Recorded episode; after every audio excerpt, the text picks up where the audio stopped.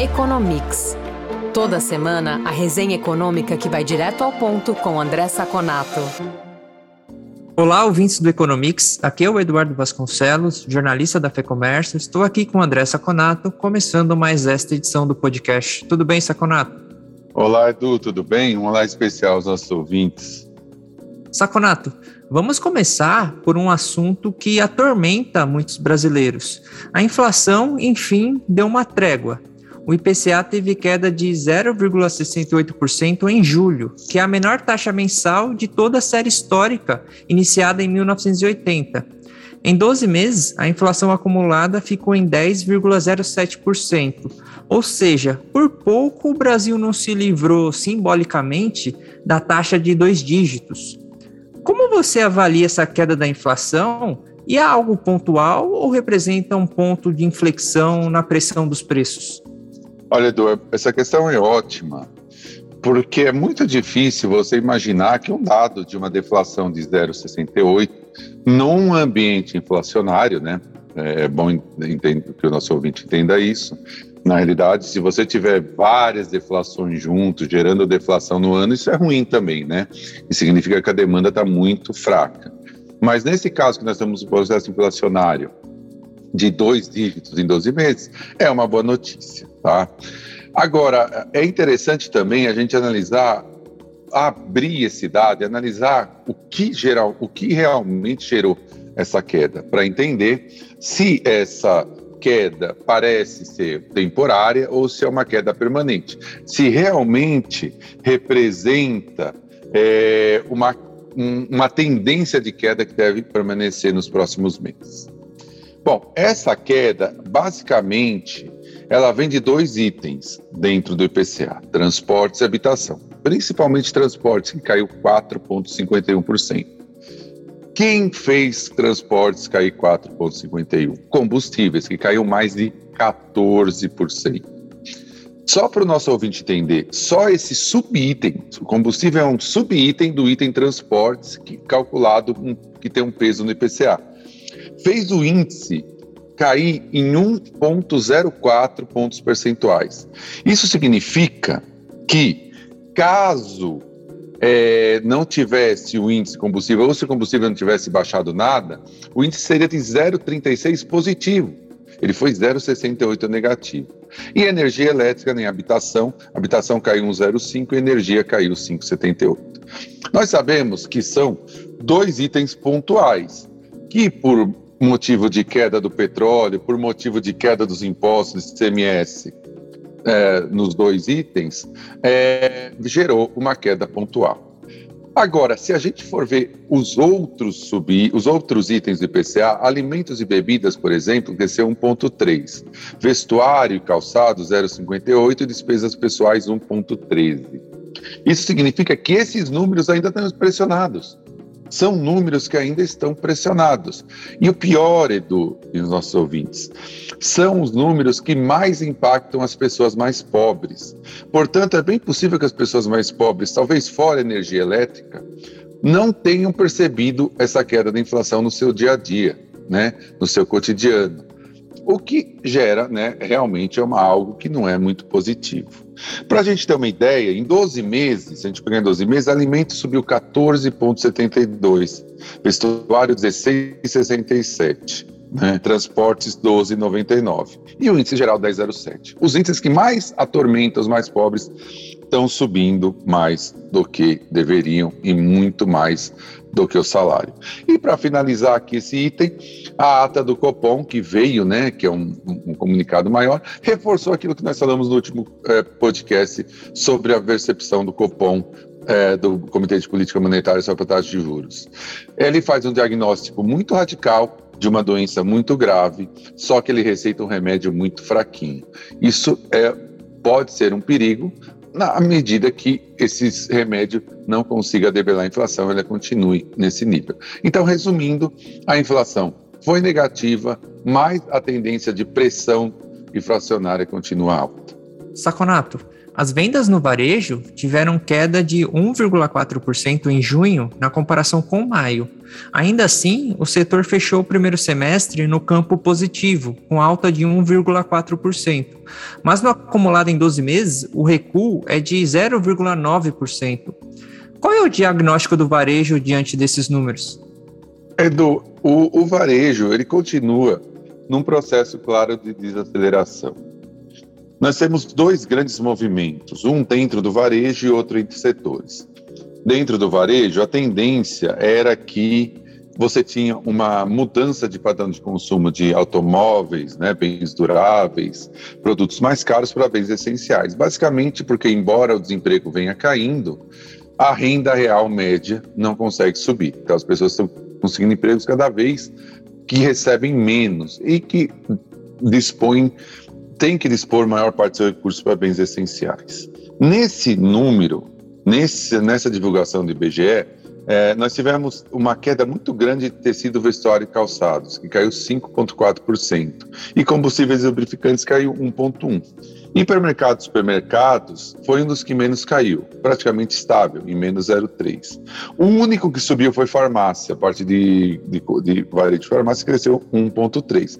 Então é um dado muito ruim. Mesmo os, os setores, os subsetores que vinham recebendo recursos, é, derraparam no terreno negativo. Tá? Outra coisa que dá para perceber é que a inflação tem cada vez mais influência nesses números. Para a gente ter uma ideia, de maio para de, de abril para maio, as vendas do varejo subiram 1%, a receita 4%. Isso significa, obviamente, que a inflação foi muito alta. Na, na realidade, a receita é preço vezes o número de vendas. De maio para junho, isso já gerou um efeito negativo. As vendas caíram meio e a receita subiu 0,3, ou seja, a venda, a venda física já está no terreno negativo. Outro índice, outro número que assusta bastante, o setor de vestuário, mesmo tendo aumento de preço, quando nós falamos ali na primeira parte do nosso podcast, caiu está 9,9% abaixo do pré-pandemia. E para finalizar, alguns dados interessantes. O varejo ampliado, que inclui automóveis e materiais de construção, caiu muito mais, 2,3%. 4% de queda nos veículos automotores e 1% no material de construção. Realmente, é, embora o, o, trimestre tenha sido positivo, é claro, são claros os sinais de desaceleração do varejo que devem continuar aí pelo resto do ano. Saconato, Diferentemente do varejo, os serviços cresceram em junho. A alta foi de 0,7% na comparação com maio.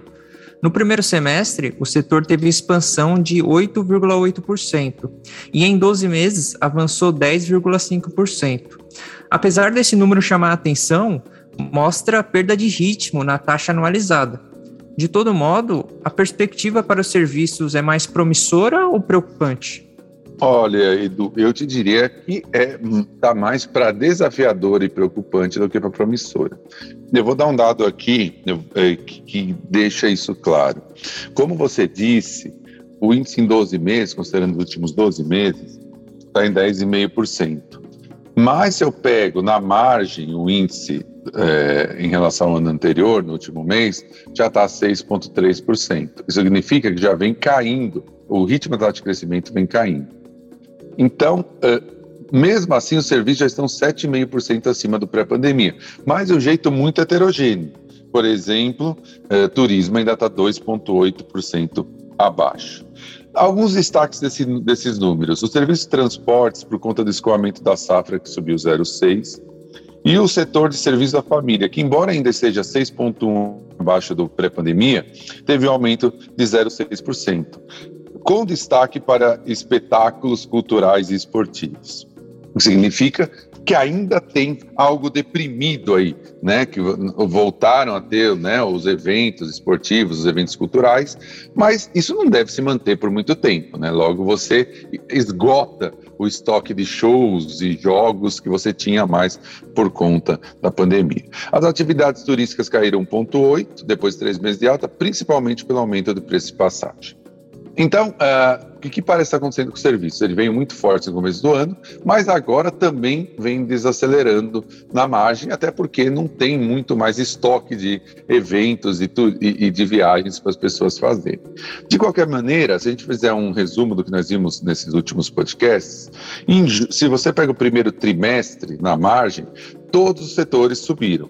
Comércio subiu 1,1, indústria 0,9, serviços 1,1. O segundo trimestre ainda deve vir positivo, mas próximo semestre, os próximos dois trimestres, são bastante desafiadores pelo cenário que nós estamos desenhando. Quer saber mais sobre o comportamento da economia? Conferir indicadores e pesquisas que orientam o mercado? Ter acesso a informações de especialistas em primeira mão e conteúdo exclusivo? Visite o lab.fecomércio.com.br.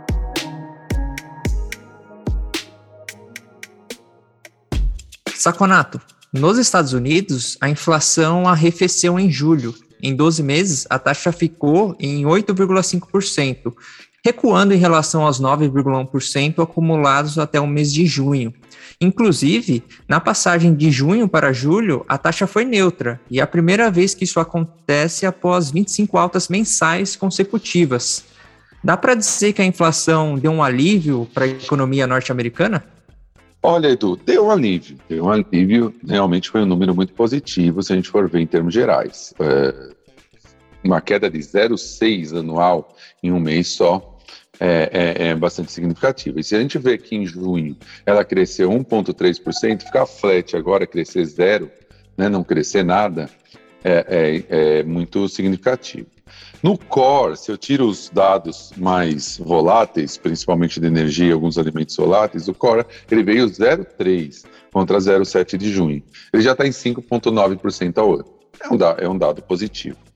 Mas o que, que preocupa nesse índice ainda? É, na realidade, essa queda foi muito causada pela queda de 7,7% no preço da gasolina. Por outro lado, os, os supermercados, né, as vendas de supermercados, cresceu, o preço cresceu 1,3%. E já cresceu 13% no ano, nos 12 meses. Né? Então, para o consumidor básico americano, o que está acontecendo? O que sobra nos combustíveis e energia falta no supermercado. E os, os salários já não estão subindo para bater a inflação apesar de ainda ter falta de oferta em vários setores, de o mercado de trabalho continuar forte e gerar 528 mil novos empregos líquidos em julho, o salário já não está batendo a inflação. Né? Então, isso faz com que algum tipo de consumo diminua e, principalmente, como no Brasil, mas num processo ainda muito mais suave, você comece é, as famílias americanas comecem a ter uma parte maior da sua renda gasta em bens essenciais. Ainda, de qualquer maneira, esse número ainda é muito pressionado para a economia americana, para as bases da economia americana. É uma inflação muito alta e, somado ainda ao mercado de trabalho forte, não se tem uma ideia de uma queda muito brusca da inflação nos próximos meses, até porque gasolina não vai ficar colaborando em todos os pontos. Ainda a inflação americana está muito pressionada e o Banco Central tem que tomar medidas mais drásticas para que ela não saia do controle. Saconato, para a gente encerrar, e a inflação na China? O índice de preços ao consumidor atingiu em julho o maior nível em dois anos, com alta de 2,7% na taxa anualizada. Na realidade, o resultado ficou abaixo das expectativas dos analistas, que esperavam um número mais elevado, a inflação, apesar de ter avançado, não provoca sustos na economia chinesa? Então, Edu, aqui a gente pode fazer análise pelos dois lados, né? O famoso copo meio cheio e copo meio vazio. Se eu for olhar pelo lado negativo, é uma inflação que ainda, apesar de ter vindo abaixo do esperado, ela continua subindo. De 2,5 para, como você falou, passou para 2,7 no anual, embora ainda abaixo. Mas ela continua subindo mesmo com a contração da economia chinesa gerada pelo processo de controle do Covid, chamado Covid-0. Né? Quer dizer, a, a economia chinesa está bastante parada por um algo artificial e mesmo assim a inflação continua subindo. Isso é preocupante. Só a carne do porco no mês sumiu, subiu 20,2% que é bem razoável e é uma parte muito grande do consumo de proteína do povo chinês. Por outro lado, além de ter vindo positivo, por além de ter vindo abaixo das expectativas, o dado do PPI, que é o índice de, pro, de preço ao produtor, caiu de 6,1 anual em junho para 4,2 em julho. Né? Ele está convergindo para o CPI, para o preço do consumidor, tá? não saindo do controle, o que é um dado muito positivo. Se eu pego o core, né, tirando os preços mais voláteis, o, os ritmos de crescimento está muito tranquilo em 0,8%. Qual que é a preocupação do governo chinês? Esses 2,7% devem passar de 3% nos próximos meses, com a carne de porco ainda pressionando o índice e a base baixa do ano passado. E 3% é a meta do governo chinês. Então, esse índice não preocupa, mas também não dá muita margem para o governo fazer algum tipo de política expansionista. Segura um pouco o governo chinês para fazer uma política monetária expansionista, caso ele queira reaquecer a economia. Então, é um número baixo, que, que não preocupa, mas sim gera um alerta para deixar que o governo chinês faça políticas que mantenham esse número baixo e ele não saia do controle. Ótimo, Saconato. Obrigado pela entrevista. É isso por essa edição. A gente volta a se falar na semana que vem, na próxima edição do Economics. Muito obrigado, Edu, pela nossa conversa e obrigado aos ouvintes que ficaram conosco até agora. E nos falamos na próxima edição do nosso podcast. Informação e análises inéditas. Mobilização empresarial. Ferramentas de negócios exclusivas. Tudo isso você encontra no lab.fecomércio.com.br. Acesse agora e confira.